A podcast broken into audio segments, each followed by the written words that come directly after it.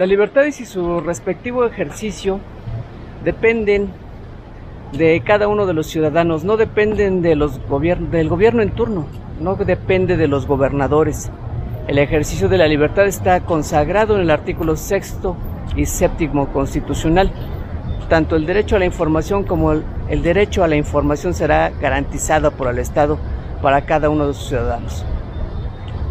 Hoy desde la Lóndiga de Granaditas en la ciudad de Guanajuato, los invito a reflexionar sobre este tema y sobre muchos otros que seguramente tendremos que hablar y lo haremos desde los diferentes escenarios que nuestro país tiene.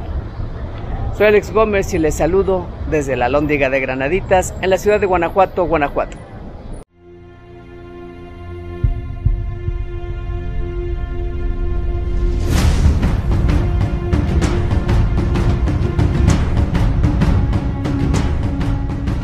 Sin reservas es presentado por grupomonitor.com.